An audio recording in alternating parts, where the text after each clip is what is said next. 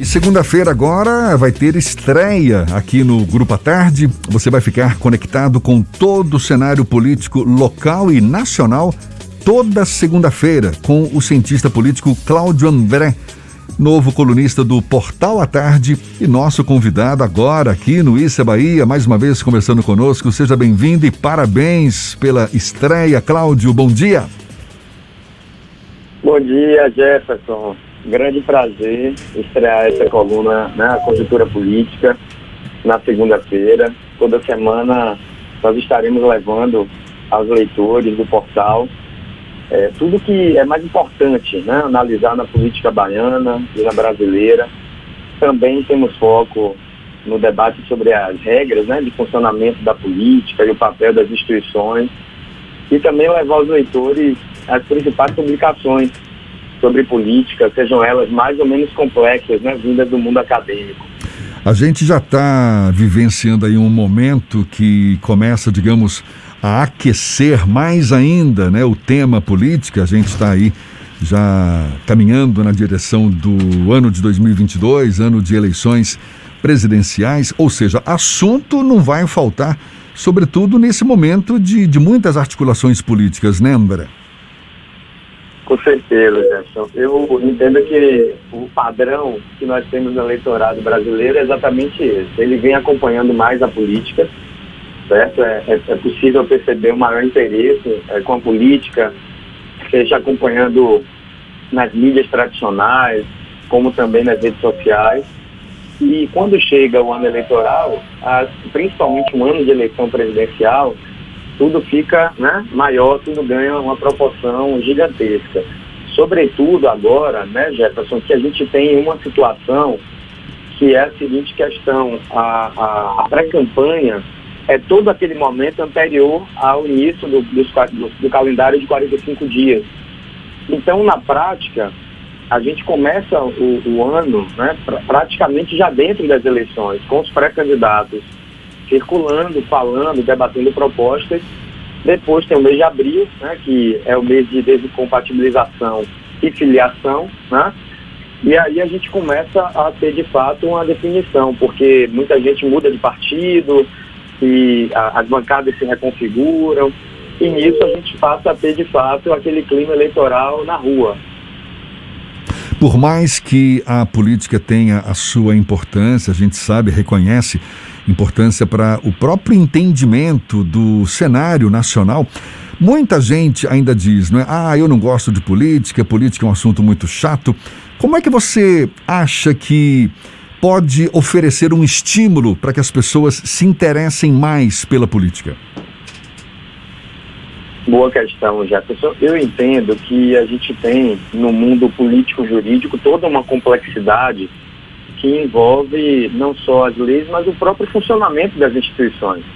Se a gente fizer uma pesquisa acadêmica é, na próxima semana na Bahia, a gente vai ver que uma parte da população tem até dificuldade de entender como se contam os votos, né? Mas veja, é, eu, eu vejo que há um interesse que está cada vez mais, eu percebo que aumentando, né? É uma tendência relativamente positiva. E o que a gente vai buscar é chegar no coração, tocando a importância da política, entendendo a racionalidade né, que envolve o poder e, e sobretudo, trabalhando com a informação mais acessível. Não é diferente de um debate é, somente teórico sobre como a gente pensa as ideias políticas, mas buscando levar aos leitores como a política pode ser entendida de uma forma, diríamos, mais fácil, né?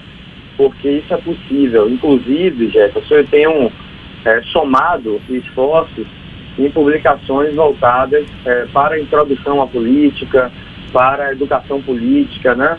E isso tem me dado uma enorme felicidade. Ano passado a gente lançou o Dicionário das Eleições, que foi um grande esforço de 220 autoras e autores que buscou, é, de alguma forma, levar ao público é, fora da, da, da, vida acadêmica um debate introdutório sobre todos os assuntos que giram em torno das eleições.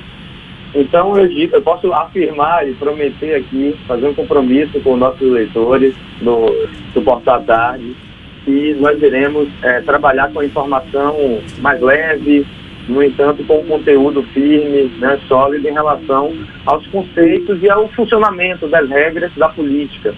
Isso daí, por exemplo, passa pelo que a gente está vendo agora com a reforma eleitoral. Né? Muita proposta que é, aparenta ser complexa, mas a depender da forma que a gente aborde, a partir do formato, a gente consegue explicar a todo o público, seja ele o, o acadêmico ou o público que não está diretamente vinculado às universidades. Cláudio, a eleição de 2022 ela tem uma característica diferente de anteriores, porque nós temos uma polarização excessiva no plano nacional e uma disputa aqui na Bahia que promete ser acirrada. Você também pretende abordar essa não nacionalização ou nacionalização da disputa eleitoral aqui na Bahia nas suas colunas? Oi, Fernando, bom dia. Com certeza. A gente pode partir do pressuposto de, primeiro, esse debate me, me dá, é uma política que me dá muito interesse em escrever. Eu sou, não direi entusiasta da polarização, né, do ponto de vista da violência política ou da intolerância, mas a gente precisa entender que o nosso sistema político, ele converge para a polarização. Eleições em dois turnos foi feita para polarizar, para fazer uma escolha né, é, majoritária, da maioria do, do, eleitorado que vai tomar uma decisão, e é, uma outra parte que vai é, sair derrotada. Então, esse é um ponto importante. E a outra, que você destaca muito bem, Fernando, é a gente não olhar somente para a política nacional.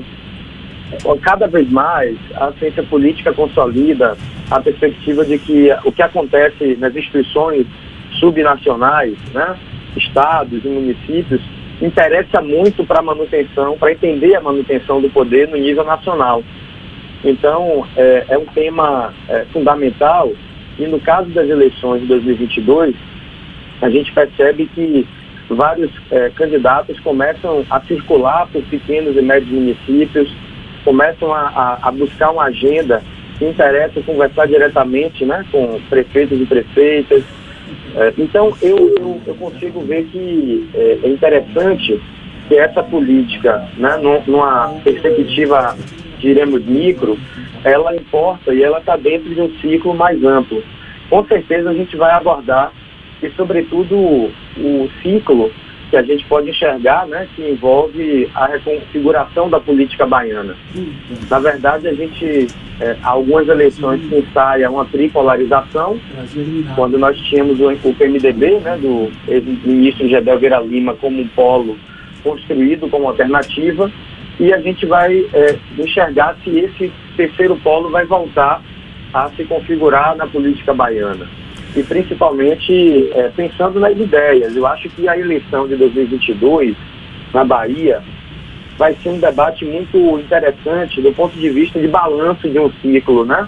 É, construído pelo PT e por seus aliados e ao mesmo tempo com outras forças é, construindo um lugar na oposição e até mesmo se servindo de experiências governativas, né?